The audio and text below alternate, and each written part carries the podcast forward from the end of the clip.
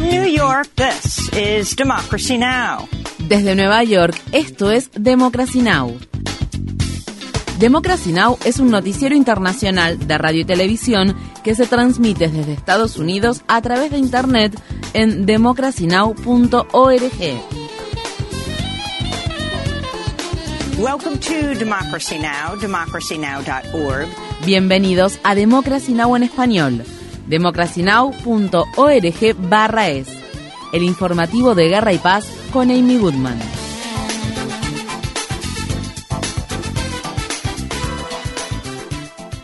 El sur de la franja de Gaza, francotiradores israelíes mataron a disparos a al menos 21 personas al tiempo que intentaban llegar al hospital Nasser de Han Yunis. La cadena Al Jazeera informa que soldados israelíes están disparando a todo lo que se mueve cerca del hospital. En el norte de Gaza, tanques israelíes han estado disparando contra el hospital Al-Quds. UNICEF ha advertido que una escalada de los ataques de Israel contra la ciudad de Rafah provocará que el hambre y las enfermedades se disparen en la región. Más de la mitad de los 2,3 millones de habitantes del enclave palestino se han refugiado en Rafah después de que Israel afirmara que dicha ciudad era una zona segura. En este momento hay más de 600.000 niños y niñas en la zona. Gaza actualmente está experimentando los peores niveles de desnutrición infantil del mundo. Esto se produce al tiempo que un comité de la ONU dijo que revisará las violaciones a los derechos de los niños y niñas que está cometiendo Israel.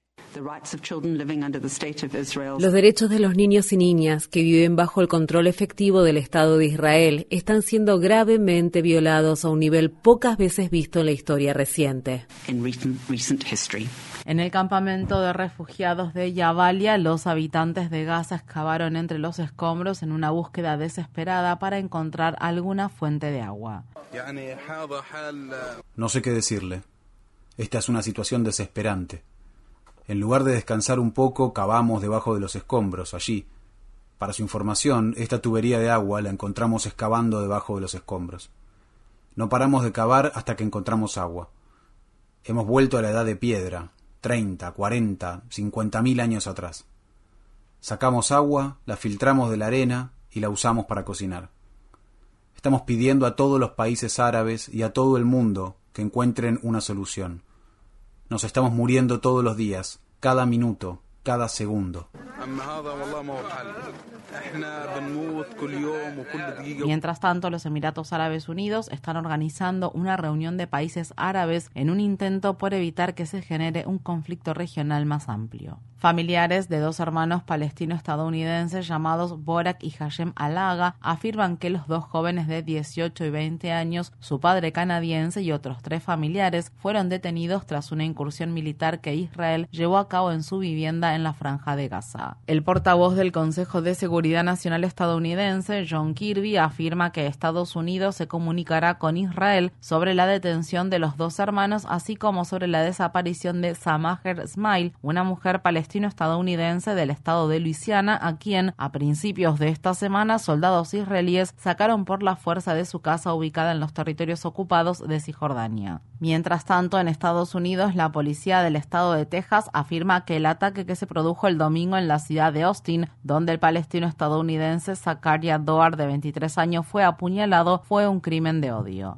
El Senado de Estados Unidos votó a favor de avanzar en el proceso de aprobación de un paquete de ayuda militar de 95 mil millones de dólares para Ucrania, Israel y Taiwán. El paquete no incluye políticas de seguridad fronteriza, dado que los republicanos rechazaron un proyecto de ley anterior que incluía políticas de inmigración de línea dura que ellos mismos habían exigido. Los senadores ahora debatirán el envío de 60 mil millones de dólares adicionales a Ucrania y 14 mil millones de dólares adicionales a Israel. Israel. Fiscales del estado de Illinois retiraron los cargos penales que habían sido presentados contra dos estudiantes de la Universidad Northwestern por publicar una versión ficticia del periódico de la universidad acusando a las autoridades de la institución educativa de ser cómplice del genocidio del pueblo palestino. La decisión de retirar los cargos se produce después de que la empresa matriz del periódico estudiantil The Daily Northwestern recibió críticas y debió enfrentar amenazas de que el periódico sería boicoteado. En materia laboral, la Federación Estadounidense del Trabajo y Congreso de Organizaciones Industriales se ha unido a otros sindicatos para pedir un alto el fuego en la franja de Gaza. Se trata de la federación de sindicatos más grande de Estados Unidos que representa a unos 12,5 millones de trabajadores. En Estados Unidos, el fiscal especial que investiga a Joe Biden por haber retenido documentos clasificados tras dejar la vicepresidencia en 2017 se negó a acusar al presidente estadounidense a pesar de haber descubierto que Biden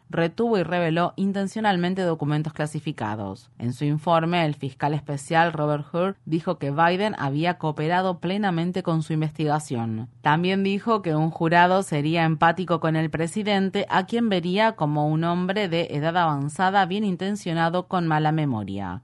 Hur hizo varias otras referencias a la memoria de Biden que calificó de significativamente limitada. Más tarde, Biden respondió a una serie de preguntas relacionadas con los comentarios de Hur. Mi memoria está bien. Echen un vistazo a lo que he hecho desde que asumí la presidencia. Ninguno de ustedes pensó que podría aprobar cualquiera de las cosas que aprobé. ¿Cómo ocurrió eso? Supongo que simplemente olvidé lo que estaba pasando. You know, I guess I just forgot what was going on.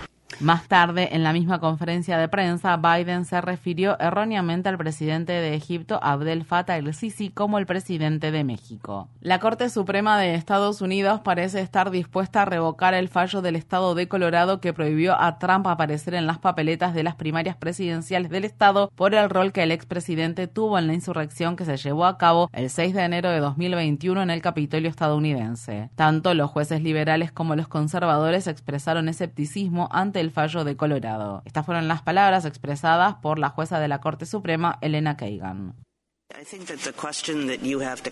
Creo que la pregunta que nos debemos hacer es por qué un solo Estado debería decidir quién será presidente de Estados Unidos. En otras palabras, este asunto de si un expresidente está inhabilitado por insurrección para volver a ser presidente, ya saben, solo díganlo. Me suena que es un asunto que claramente tiene un alcance nacional, así que cualesquiera que sean los medios para hacer cumplir esta disposición, sugeriría que tienen que ser medios federales, nacionales. La decisión de la Corte Suprema, que se espera para las próximas semanas, probablemente se aplicará a cualquier otro estado donde se estén tomando medidas para eliminar a Trump de las boletas electorales, como por ejemplo el estado de Maine. En otras noticias sobre las elecciones primarias, Trump ganó el jueves los caucus de las elecciones primarias del Partido Republicano en el estado de Nevada y en las Islas Vírgenes de Estados Unidos. Asimismo, Nevada también celebró los caucus del Partido Demócrata, donde Biden obtuvo la victoria. En más noticias electorales, la Comisión Federal de Comunicaciones prohibió las llamadas automáticas generadas con inteligencia artificial. En Pakistán, los primeros resultados de las elecciones parlamentarias del jueves muestran a los candidatos independientes vinculados al ex primer ministro encarcelado Imran Khan liderando el recuento de votos. Los servicios de telefonía móvil e Internet fueron cortados justo en el momento en el que se daba inicio a las votaciones, hecho que los candidatos de la oposición condenaron como otra medida del gobierno interino de Pakistán respaldado por el ejército ejército para manipular el resultado de las elecciones. Visite democracynow.org barra es para obtener más información sobre las elecciones en Pakistán. La Comisión Electoral de Rusia ha prohibido que el rival de Putin, Boris Nadezhdin, se postule en las elecciones presidenciales de marzo. Las autoridades afirmaron que alrededor del 15% de las firmas que recaudó para avalar su candidatura no eran válidas, por lo que no cumplía con los requisitos necesarios para postularse como candidato. Si bien se espera que el presidente Vladimir Putin gane las elecciones, Nadezhdin ha surgido como la mejor opción opositora. Nadezhdin se ha comprometido a recurrir a la Corte Suprema de Rusia para impugnar su descalificación. Pueden sacarme de las elecciones, está bien, pueden hacerlo.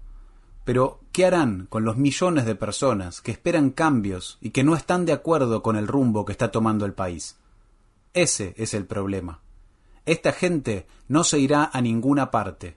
Yo seguiré trabajando, traeremos candidatos a las elecciones, organizaremos un movimiento generalizado. Который сейчас в стране происходит. Вот в чем проблема. Эти люди никуда не денутся.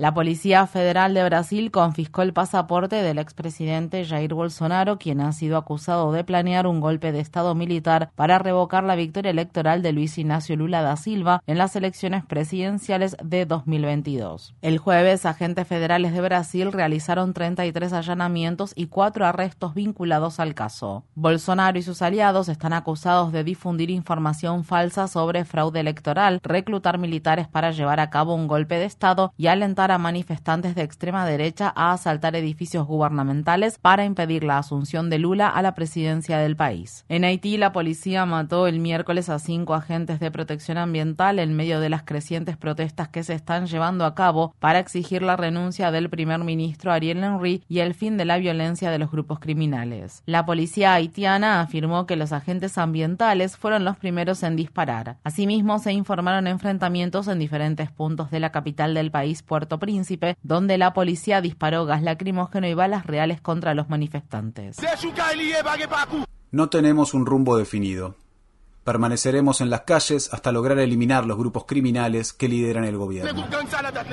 El primer ministro Ariel Henry, quien es respaldado por Estados Unidos, se convirtió en mandatario de facto luego de que el presidente haitiano Jovenel Moïse fuera asesinado en 2021. Según un acuerdo de 2022, Henry debía celebrar elecciones esta semana y entregar el mandato al ganador. Pero las elecciones no se celebraron como había sido previsto, ya que Henry afirmó que las programaría una vez que haya mejorado la situación del país en materia de seguridad. La ONU está solicitando más de 4 mil millones de dólares para ayudar a Sudán debido a que, tras varios meses de combate entre el ejército sudanés y el grupo paramilitar Fuerzas de Apoyo Rápido, el país africano enfrenta una de las peores crisis de desplazamientos internos y de hambre del mundo. Estas fueron las palabras expresadas por el secretario general adjunto de Asuntos Humanitarios de la ONU, Martin Griffiths. Existe un cierto tipo de obscenidad en el mundo humanitario, que es la competencia por el sufrimiento, una competencia entre lugares. Yo sufro más que tú, así que necesito recibir más atención, así que necesito conseguir más dinero. Pero no creo que exista hoy en el mundo un lugar tan trágico como Sudán.